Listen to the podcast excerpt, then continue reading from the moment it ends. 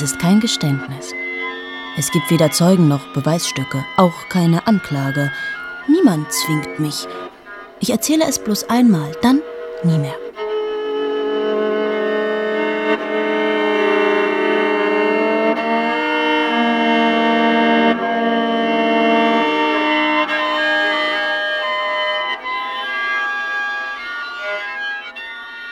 Sehen Sie den Mann dort drüben im Park? Wartet auf mich. Er liebt mich und ich liebe ihn. Wir sind verabredet. Ich habe diesen Treffpunkt ausgesucht unter den hohen alten Bäumen. Wir haben uns früher da getroffen, ganz früher, als wir noch jung waren. Oh, das ist lange her. Wir haben uns geliebt. Und eines Tages bin ich mit einem anderen weggegangen. Heute sollte unser erster Abend werden. Nach 16 Jahren. Ich habe ein Bad genommen, die Haare gewaschen, neue Unterwäsche, orange Spitze. ich dachte, weiß ist zu unschuldig. Erinnert zu sehr an Hochzeitsnacht. Das könnte einen Mann erschrecken. Obwohl Frau heutzutage wieder weiß trägt, steht in den Zeitschriften. Frau zeigt sich jetzt wieder sensibel und verletzlich und trägt weiße Unterwäsche. Weiß war mir trotzdem zu gefährlich. Rot zu ordinär. Und schwarz die meisten Frauen, mit denen er in den letzten 16 Jahren geschlafen hat, müssen schwarze Unterwäsche getragen haben bei den Verkaufszahlen. Mit schwarzer Unterwäsche geht man ein in die endlose Reihe von Frauen, an die ein Mann sich später nie mehr erinnert. Orange dagegen ist leicht. Ein Anfang ohne schwere Untertöne. In Orange kann man jederzeit aufbrechen. Eine Nachricht auf dem Handy, ein plötzlicher Einfall, man muss los und hinterlässt eine Lichtspur, und er braucht keine Angst zu haben, dass er sie nicht wieder los wird. Sie kommt ihm sehr heutig und in der Zeit vor. Eine Frau, die mit einem Mann nur Spaß haben will, den Rest kann sie selber. Sie ist keine Klette, kein Bleifuß, das hat sie nicht nötig. Orange ist gut, und mein oranges Prada-Gilet passt zu meinen schwarzen Haaren und den dunklen Augen. Viele halten mich für eine Italienerin oder Spanierin. Bin ich aber nicht. Ich habe weder Katzen noch Vögel. Und auch keine Teppiche. Ich bin allergisch auf Katzen und Hundehaare. Auch auf Karotten, Haselnüsse, Milchprodukte. Ich bin Fleischesserin. Mäßige Trinkerin mit einem Hang zum Ausgefallenen. Kokain ab und zu. Will mir nicht meine Nase versauen. Meine Nase ist hübsch. Finden Sie nicht auch? Ich könnte immer noch hingehen und mich entschuldigen. Ein wichtiger Anruf. Man bekommt immer wichtige Anrufe, gerade wenn man aus dem Haus will. Darum ist es wichtig, das Haus regelmäßig zu verlassen. Leute, die viel zu Hause sind, bekommen nie wichtige Anrufe. Ich könnte jetzt rübergehen und so tun, als hätte ich mich furchtbar beeilt. Wenn ich jetzt nicht gehe, werde ich nie gehen. Wissen Sie, ich möchte, dass Sie rübergehen und ihm alles erklären. Ich möchte unbedingt, dass er es versteht. Aber Sie wissen ja gar nicht, was Sie überhaupt erklären sollten. Sie können ihm sagen, dass ich den ganzen Tag auf ihn gewartet habe, mich in Shiseido vitalisiertem Badewasser erfrischt und neue Unterwäsche gekauft habe. Ich hätte ja von Anfang an sagen können, es ist vorbei. 16 Jahre vorbei. Wieso soll das plötzlich wieder anfangen? Nur weil wir uns zufällig über den Weg gelaufen sind. Reiner Zufall an diesem Konzert. Ich hatte gar nicht vor, dahin zu gehen, nur meiner Freundin zuliebe. Und auch er hatte mit gewissen Vorbehalten den Konzertsaal betreten. Mal schauen, die Jazzpianistin, er ist selber ein ausgezeichneter Pianist, heißt übrigens Ina. Fand die Jazzprinzessin ganz nett Technisch brillant, aber sonst irgendwie kalt. Sie sehen, lauter Halbherzigkeiten, die unser Zusammentreffen herbeiführten. Ich bin nie besonders aufgefallen. War immer guter Durchschnitt. Familie, Schule, nichts Besonderes, einfach Durchschnitt. Hab dann Matura gemacht, wie das alle tun, ein bisschen reisen, Kanada, USA, ein bisschen studieren, Psychologie, zwei Semester, war langweilig. Und hab dann ein Praktikum gemacht bei einer Zeitung Damals lebte ich mit diesem Mann dort drüben in einem alten Haus. Er war ziemlich durchgeknallt, kiffte die ganze Zeit und hämmerte auf seinem Flügel herum. Er erfand die neue Musik. Ich wunderte mich jeden Tag, was so ein Klavier alles aushält. Und von dem ewigen Gehämmer wurde auch ich langsam verrückt, und ich schwankte hin und her, ob ich ihn verlassen sollte. Dann hatte ich wieder Mitleid mit ihm und mit mir. Wahrscheinlich würde er ohne mich verhungern. Naja, ich mir das so vorgestellt. Verhungert ist er nicht. Dafür hat Katharina, eine walkürenhafte Sängerin, gesorgt, die, kaum war ich ausgezogen, bei ihm einzog. Männer sind so. Das liegt an den Genen oder am Testosteron.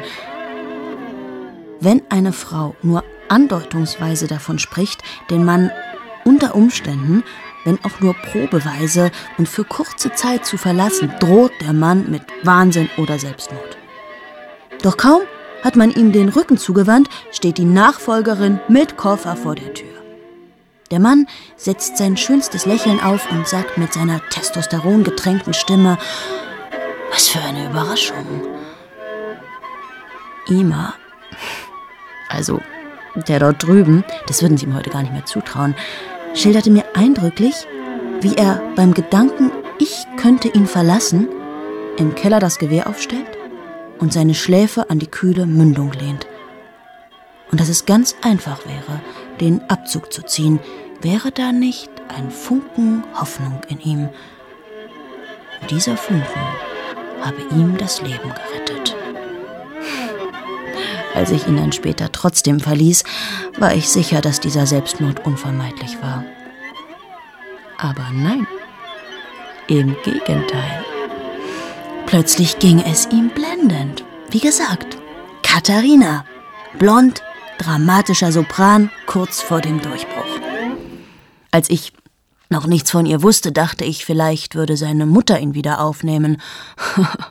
Die war auch ziemlich durchgeknallt, Schauspielerin, Vera. Früher war sie berühmt, sie trank ziemlich viel, aber nur phasenweise, dann war sie wieder trocken. Wir gingen manchmal zu dritt essen und je nach Phase gab's nur Grünfutter für alle und Tee.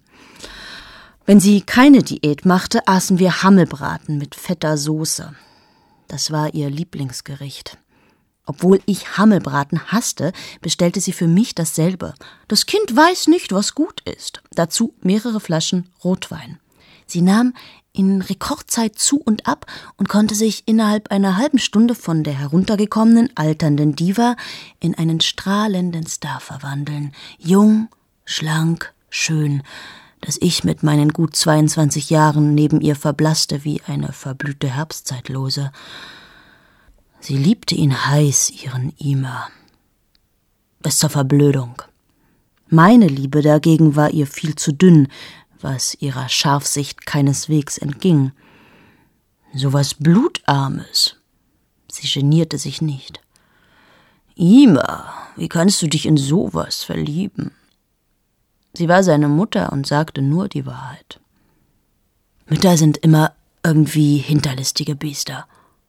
Man kann nichts machen, die sind einfach so. Das stimmt doch, oder? Mein Ima und seine Mutter. Die waren ein echtes Liebespaar. Kein böses Wort über sie, sonst wurde er wild. er hatte ja sonst niemanden. Der Vater war irgendwo in Kanada, Holzfäller oder Lachsfischer, man wusste nichts Genaues. Sie hatte ihn in Griechenland kennengelernt, auf Kreta, Sommerliebe, wurde schwanger und überlegte lange, ob sie abtreiben solle. Das war noch nicht so einfach wie heute. Ihr habt keine Ahnung, was wir durchgemacht haben. Eine Freundin von mir hat es mit einer Stricknadel gemacht und ist dabei fast verblutet. Mit solchen Geschichten unterhielt sie uns in den Hammelbratenzeiten. Ich stellte mir den auf der Stricknadel aufgespießten Ima vor. Keine besonders schöne Vorstellung, finden Sie nicht auch? Wir alle hätten auf einer Stricknadel enden können. Alle Mütter hatten zu Hause Stricknadeln, sogar meine, obwohl sie nie strickte. Und Stricken überhaupt das Letzte fand, aber irgendwie hing sie an den Stricknadeln meiner Großmutter. Sie bewahrte sie in einer dieser runden Dosen auf, in denen sie ihren Single Malt kaufte, für alle Fälle. Ich glaube, heutzutage hat nicht mehr jede Frau Stricknadeln zu Hause. Man macht es nicht mehr mit der Stricknadel. Ima sagte nie etwas zu der Geschichte. Wahrscheinlich verdankte er sein Leben der fast verbluteten Freundin seiner Mutter. Sie wollte nicht verbluten und kannte nichts anderes als Stricknadel und Rizinusöl. Vom Rizinusöl bekam sie Durchfall. Nichts weiter. Ima konnte bleiben. Und später hatte sie ihn ja so geliebt. Das Beste in meinem Leben, mein Ima. Mir wurde jedes Mal ganz anders. Allein dieser Satz hätte genügt, ihn zu verlassen. Aber ich liebte ihn ja. Auf meine Weise.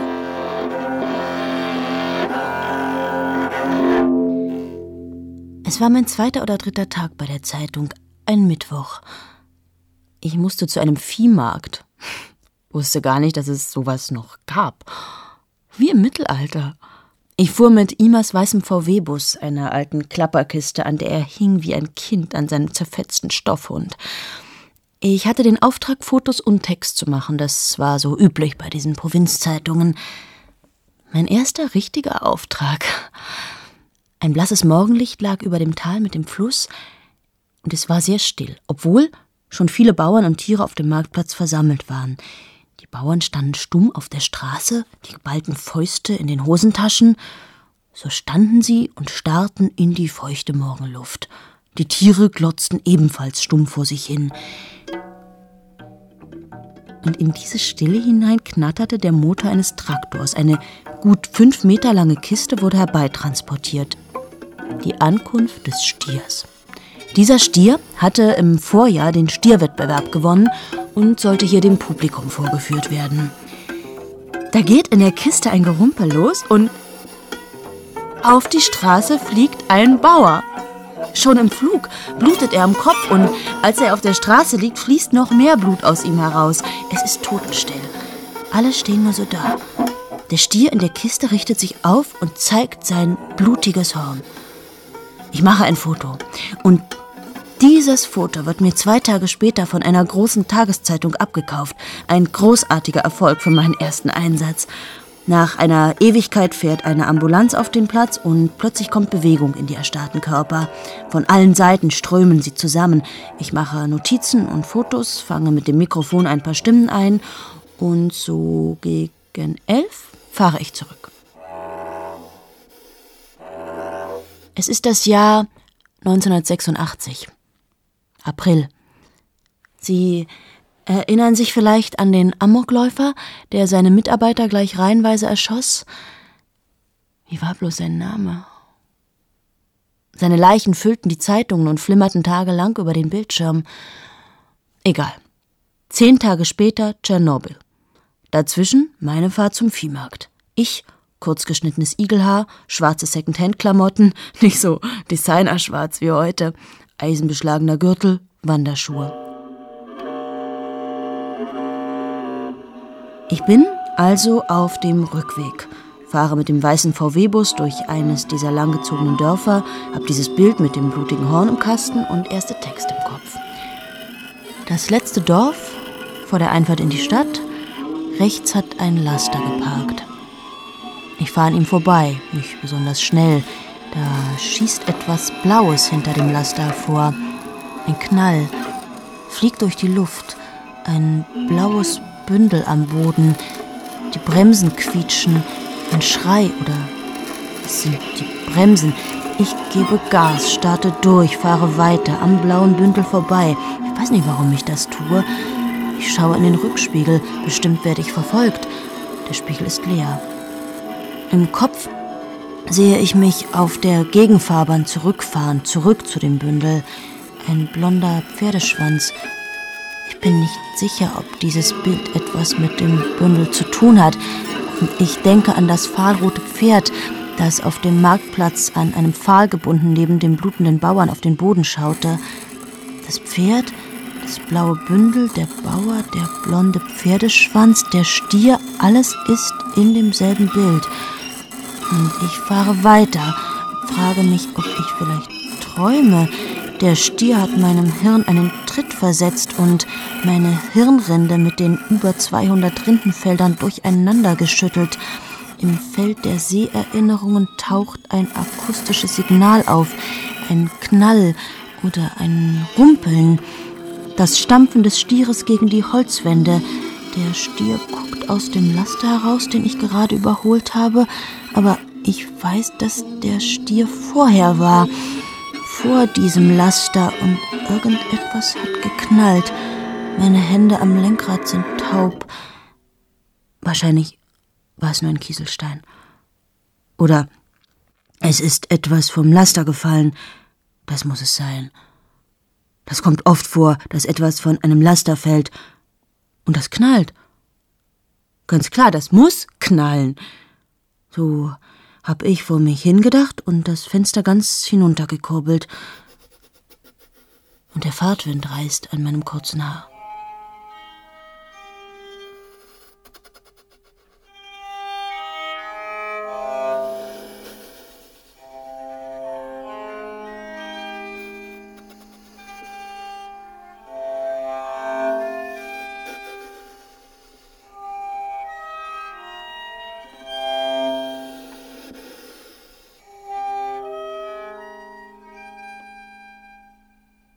Es gibt Dinge, über die man schweigen sollte. Ewig. Schweigen und vergessen. Das sollten Sie auch tun später, wenn ich wieder weg bin. Sie trinken vielleicht noch ein Glas in einer Bar, Sie unterhalten sich ein bisschen und gehen dann nach Hause. Sie kehren in Ihre Wohnung zurück, machen Licht, hören den Telefonbeantworter ab, schauen Ihre Mails an, beantworten die wichtigsten. Sie setzen sich fünf Minuten vor den Fernseher, trinken noch ein letztes Glas. Oder Sie machen sich Tee vor dem Schlafengehen. Und wenn sie endlich in ihrem Bett liegen, haben sie alles vergessen. Sie wissen nicht einmal mehr, dass sie mir begegnet sind. Alles weg, gelöscht, delete. Und ich werde dann hinübergehen zu diesem Mann. Eine Frau ohne Vergangenheit. Zu Hause schaute ich mir Vorderfront und Stoßstange an. Da waren zwei tiefe neue Dellen. Mir wurde schwarz vor den Augen. Da rief Ima vom Küchenfenster aus: Hast du an die Blumen gedacht? Ich dachte, der Kerl spinnt. Warum spricht er jetzt von Blumen? Aber dann fiel mir ein, dass seine Mutter Geburtstag hatte und ich von meinem Ausflug aufs Land Blumen mitbringen sollte, was ich aber vergessen hatte nach der Geschichte mit dem Stier und dem Bauern. Hätte ich doch an die Blumen gedacht. Wenn ich an die Blumen gedacht hätte, dann wäre alles. Aber hinterher ist man immer schlauer.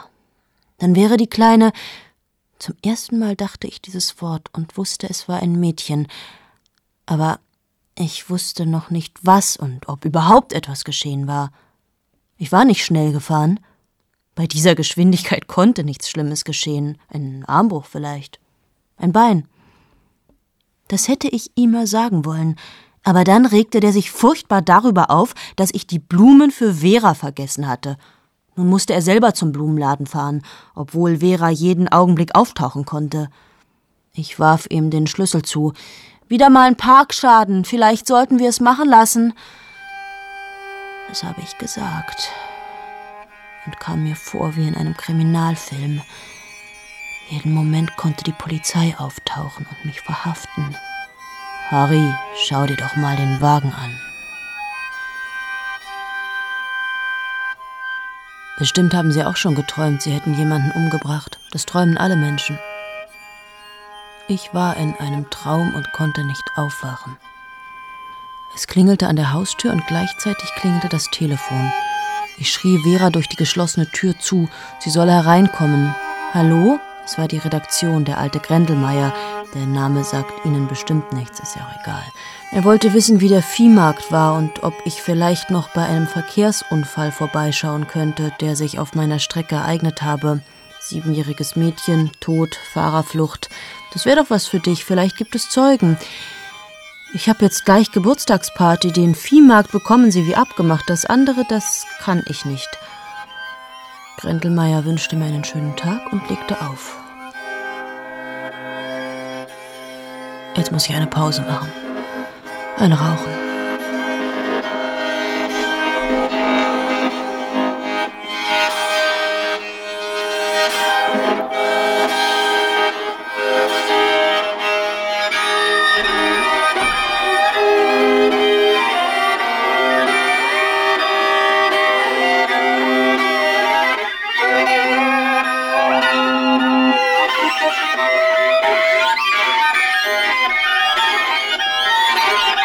Es war ein Fehler, hierher zu kommen.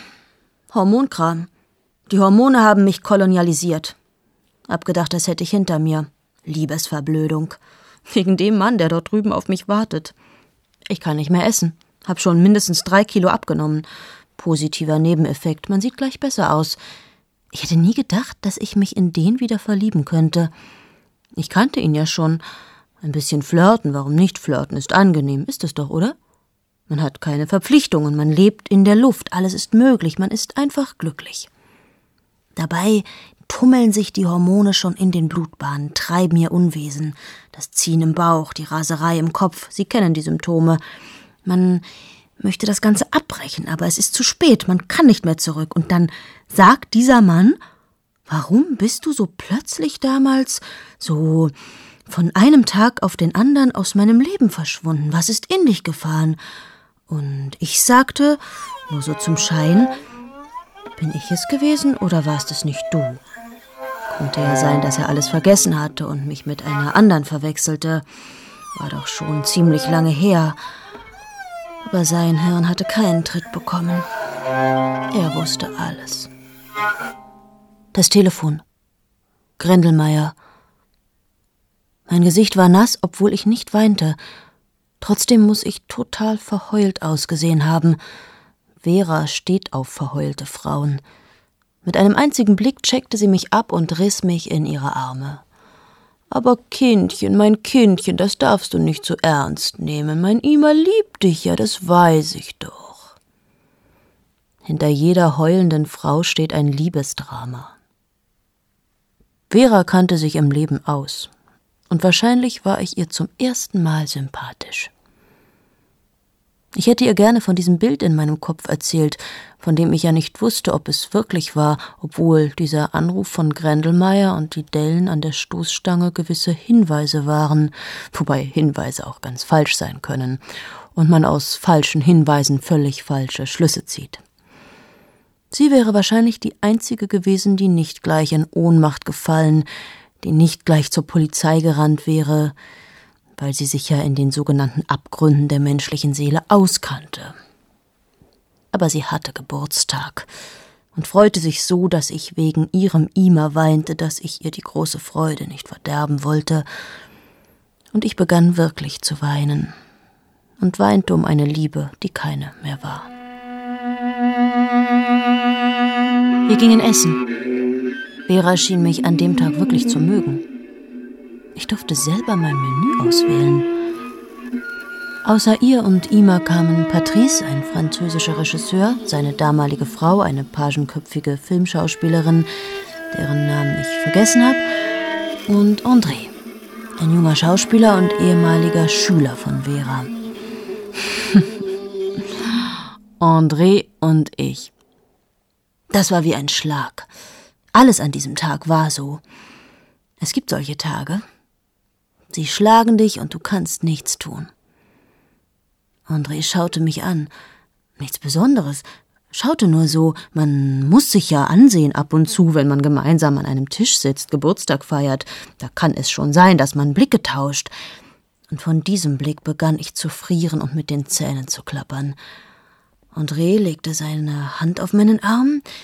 Es war wie ein Stromschlag. Ohne Vorwarnung traf es uns. Ich glaube, er war auch erstaunt. Dein Augenglitzern, sagte André, wie eine Heroinsüchtige. Ich hielt das nicht für ein Kompliment. Auf jeden Fall war es ein Tag mit Glitzerblick, und dieser Typ machte mich nervös. Ich warf sein Champagnerglas um, und gleich darauf fegte ich den Champagnerkübel mit einer neuen, gerade erst angebrochenen Flasche darin über den Tisch. Die ganze Flasche auf das Tischtuch, auf die Vorspeisen, auf die Geschenke, die Vera noch gar nicht ausgepackt hatte. Wirklich peinlich. Ich stammelte was von einem Stier. André sprang von seinem Sitz auf. Er müsse, er hätte schon längst und vielen Dank, Madame, küsste Vera die Hand, blödes Getue. Ima machte ein Gesicht, als müsse er gleich kotzen, und ich ging mit André, als wäre ich schon immer mit ihm gegangen. Auf der Straße wollte ich ihn loswerden, wir kannten uns ja gar nicht. Ich wollte weg, aber mein Körper ging auf ihn zu. Und wir küssten uns, wie Leute sich küssen kurz vor dem Weltuntergang. Mir war alles egal.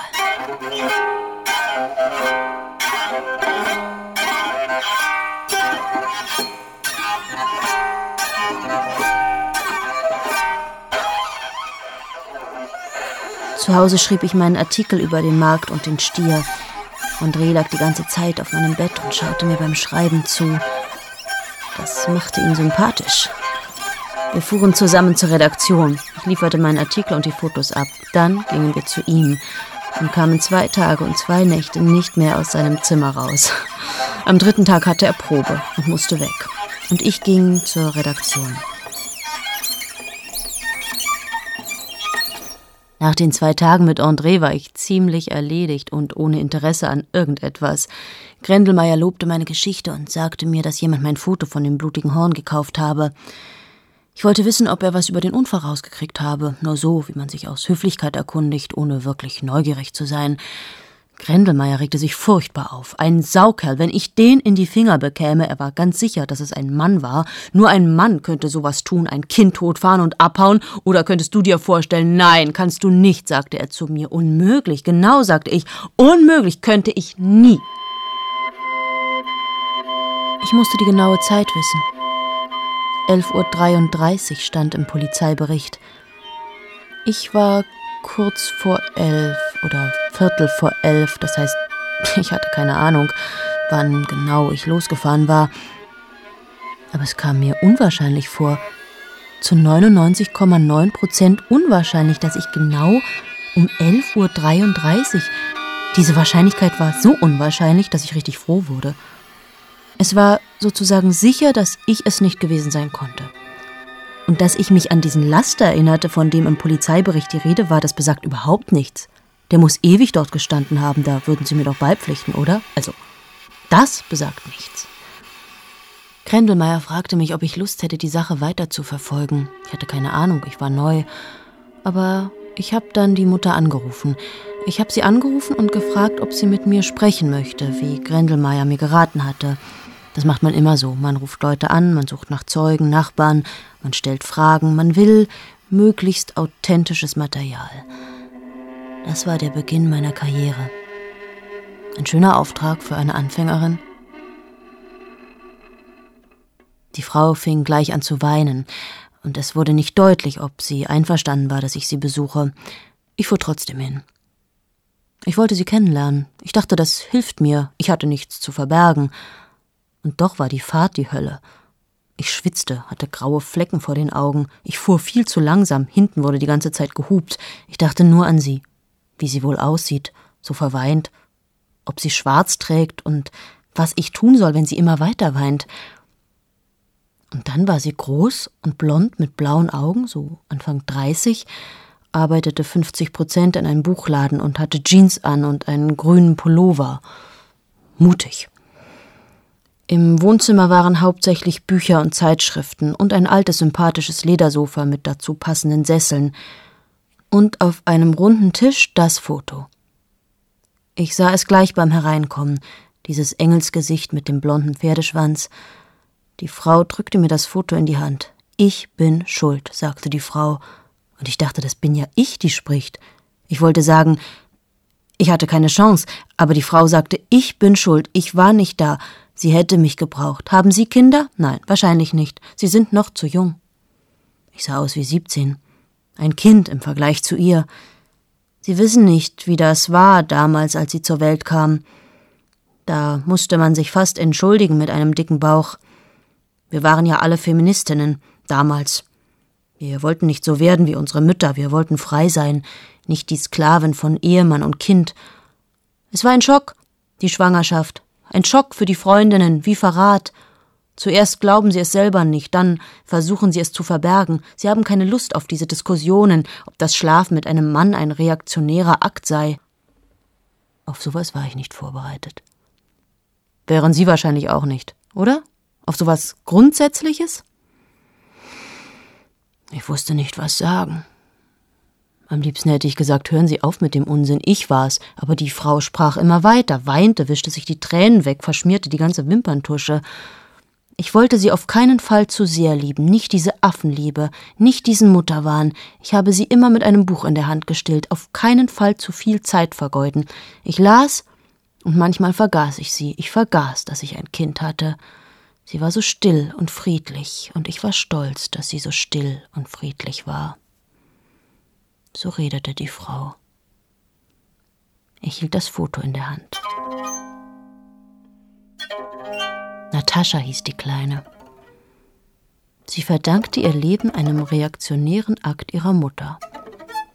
Das kam mir ungeheuer lustig vor. Ich musste lachen. Frauen unterhalten sich, ob es politisch korrekt ist, sich penetrieren zu lassen. Das ging über meinen Horizont. Dann fiel mir ein, dass das Kind tot war und dass möglicherweise ich mit dem Tod dieses Kindes zu tun haben könnte. Aber die Frau hatte mein Lachen schon bemerkt. Lachen Sie nur, bitte lachen Sie nur. Und ich musste für sie lachen, aber ich konnte nicht mehr lachen. Sie bettelte richtig um mein Lachen und ich versuchte mir die Weiber vorzustellen, wie sie in ihren gestreiften Latzhosen an einem Tisch sitzen und rauchen und über die Penetration diskutieren. Und wie eine untherapierbare hetero Frau sich eine Ausnahmeregelung ergaunert, in der die Penetration politisch unter Umständen doch korrekt sein könnte, falls es sich beim Täter um einen antifaschistischen Widerstandskämpfer, um ein Folteropfer oder um das Opfer des Kolonialismus handeln sollte. Sie lachen nicht. Sehen Sie, Lachen ist schwierig. Das Kind auf dem Foto. Strahlende blaue Augen wie seine Mutter. Blondes Haar, von einem Reif mit Minimaus drauf zusammengehalten. Das Kind muss direkt in die Kamera geblickt haben. Kinder können das ja unglaublich gut diese innige Ernsthaftigkeit. Dieses Kind hat alles gewusst. Es wusste schon vorher von diesem gottverdammten Viehmarkt, egal ob ich es war oder nicht. Ich war vorbeigefahren, ich hatte etwas Blaues, irgendetwas Blaues war mir vor den Augen vorbeigewischt, ein blaues Papier vielleicht. Was hat sie denn angehabt, die Kleine? Was für Kleider, was für eine Jacke? Die Jacke war grün, so ein blaues Grün. Ja, was nun, blau oder grün? Sie konnte es nicht sagen. Es war eine grüne Jacke. Es hätte auch eine blaue Jacke gewesen sein können, aber zuerst war es eine grüne Jacke, und ich habe nichts Grünes gesehen. Und dieses Kind hat alles gewusst egal ob die Jacke grün war oder blau. Vorbestimmung. Ich weiß nicht, ob Sie an sowas glauben. Dieses Denken hat gerade heute wieder Hochkonjunktur. Schicksal. Scheiße, man soll die Augen offen halten und sich nicht mit solchem Schwachsinn das Hirn verstopfen. Und trotzdem kam es mir so vor, als hätte das Kind diesen Blick, der hinter den Dingen das andere sieht. Das Kind habe die ganze Woche vor seinem Tod sein Zimmer aufgeräumt. Sonst war jeder Tag ein Kampf gegen das Chaos, als hätte gerade jemand einen Müllsack ausgeleert, so sah ihr Zimmer für gewöhnlich aus, dann fing sie plötzlich an, Ordnung zu machen. Sie schrieb Listen, wem sie was schenken wollte, ihre Stofftiere, die Puppe, das Märchenbuch. Ich saß auf dem Sofa mit dem Foto in der Hand und dachte, was für eine Story. Eine super Story. Das dachte ich wirklich und kam mir vor wie ein Monster, ein abartiges Monster. Trotzdem dachte ich immer weiter an die Story, an das Zimmer. Das Kind verschenkt seine Stofftiere, super Motiv. Ich notierte im Kopf den roten Haarreif mit Minimaus drauf das Minimaus T-Shirt, die Haarspange, mit der die Frau ihr blondes Haar im Nacken zusammenhielt, und dann sagte ich, um auch einmal etwas zu sagen, es ist nicht ihre Schuld, das dürfen Sie sich jetzt nicht einreden. Aber sie ließ sich nicht beruhigen. Jetzt erst liebe ich sie mit dieser Affenliebe, mit dieser blödsinnigen Mutterliebe, die nichts anderes denkt als an das Kind, immer nur das Kind. Das Einzige, was zählt, ist das Kind. Und ich frage mich, warum ist es immer so? Erst wenn alles zu Ende ist, fangen wir an zu lieben. Und ich dachte, jetzt muss ich noch ein Foto machen. Ich machte ein Foto von ihr und eins vom Kinderzimmer für alle Fälle. Ich habe das nicht so geplant. Es ist so geschehen.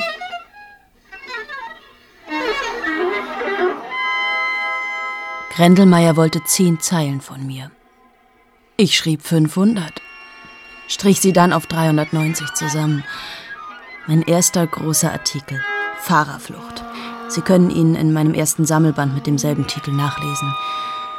Der Artikel wurde von einer großen Zeitschrift übernommen. Nach der ersten Veröffentlichung bekam ich über 100 Zuschriften. Was André besonders sexy fand. Es erregte ihn, eine Journalistin zu vögeln, die so viele Leserbriefe bekam. Die Zeitschrift gab mir den Auftrag für zwei weitere große Reportagen über dieselbe Geschichte.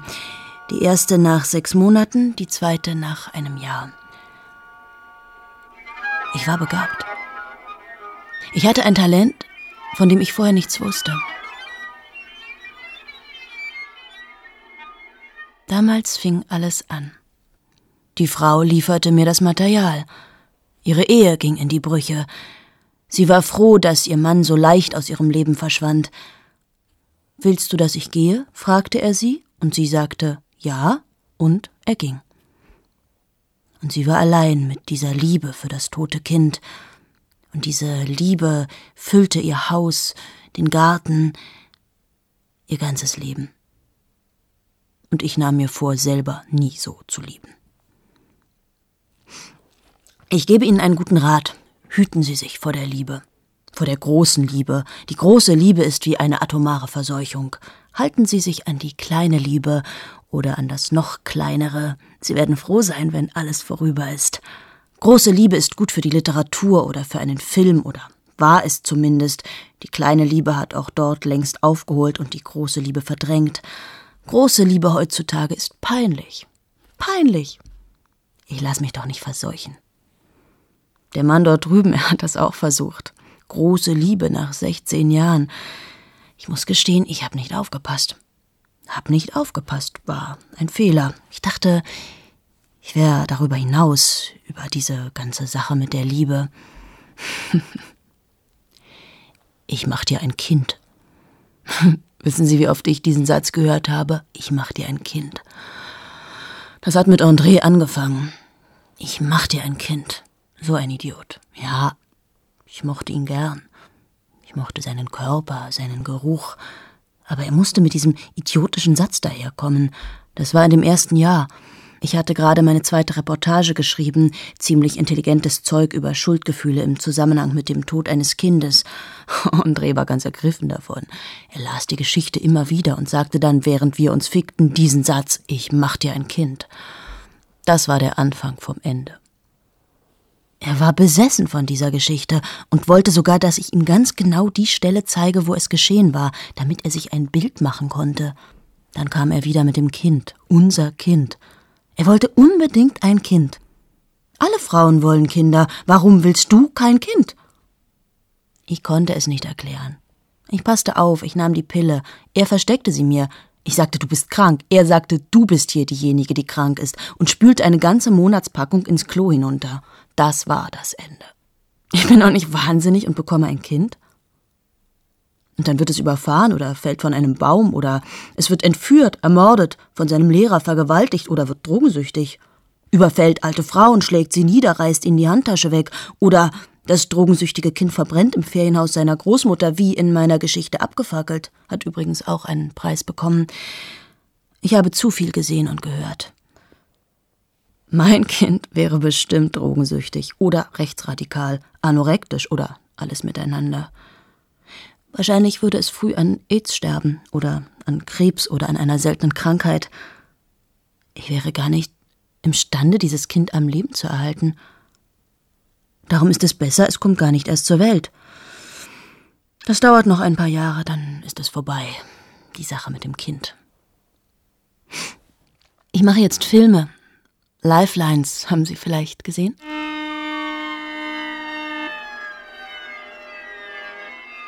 Dieser Mann dort drüben, ich glaube, er ist gegangen. Ich werde ein bisschen weinen später, wenn Sie gegangen sind.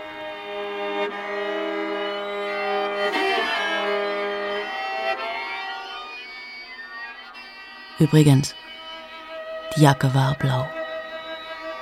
Aber das ist gar nicht mehr so wichtig. Alles verjährt. Mir kann nichts geschehen.